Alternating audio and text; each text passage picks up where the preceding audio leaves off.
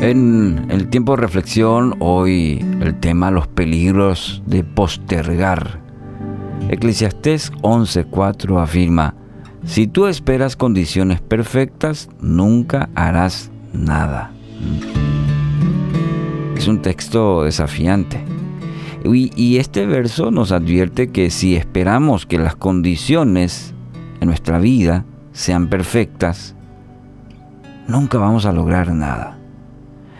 A veces nos ponemos tantas condiciones para dar ese próximo paso. Y, eso nos produce un estancamiento en varios aspectos de nuestra vida.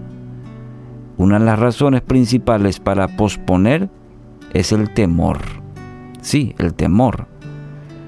No damos ese siguiente paso, no avanzamos justamente por ese temor que invade.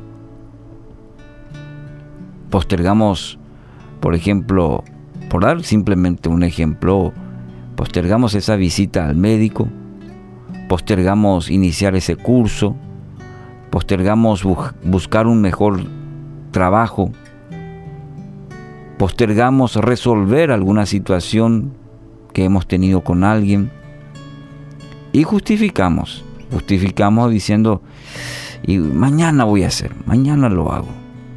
Y vamos así día tras día, semana tras semana, años postergando la acción.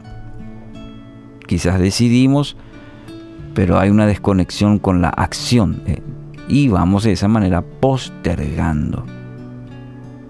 Postergar una cosa fácil la hace difícil y postergar una cosa difícil la convierte en imposible. Una frase dice. Tenga mucho cuidado con ello, porque postergar puede convertirse en una atadura. Y una atadura, ¿qué hace nuestra vida? Nos paraliza. No nos permite cumplir el propósito de Dios en nuestra vida. Le puede robar el gozo, le puede robar la paz, le puede llevar a una ansiedad y, e incluso a la depresión. Cuando siempre andamos postergando, en realidad no estamos mejorando la situación, al contrario, la empeoramos. Estamos retardando una acción. Y en el plano espiritual puede ser que hace rato Dios ya nos dio vía libre para hacerlo. Pero nosotros, inundados por la ansiedad, por el y sobre todo por el temor, creo, no nos permite avanzar. En vez del temor, pensemos en los resultados de dar ese primer paso. Que en vez de postergar podamos enfrentar, enfrentar esa situación.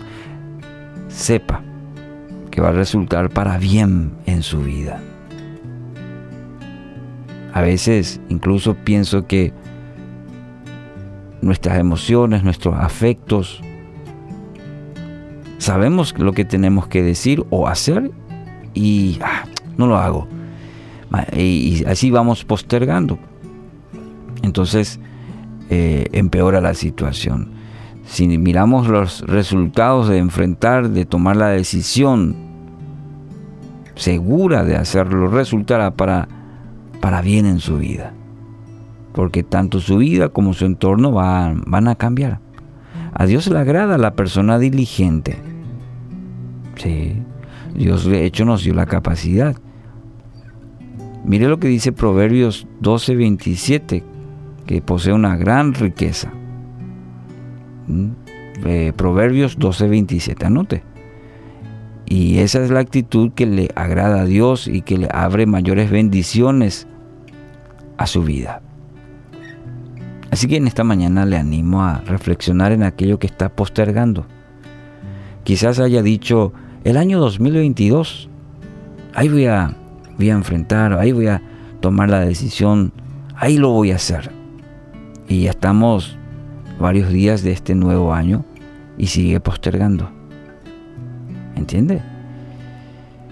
Eh, entonces, a reflexionar en este, en este pasaje, Eclesiastés 11.4, si tú esperas condiciones perfectas, nunca harás nada. Hay que tomar la decisión, aún cuando haya riesgos, aun cuando no sintamos del todo, No posterguemos.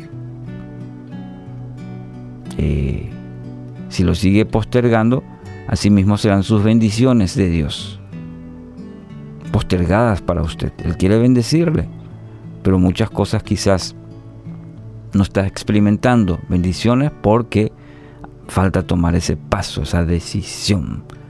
Así que hoy resista mediante el poder del Espíritu Santo y, pueda avanzar, pueda avanzar hacia la victoria y el éxito que Dios tiene para usted.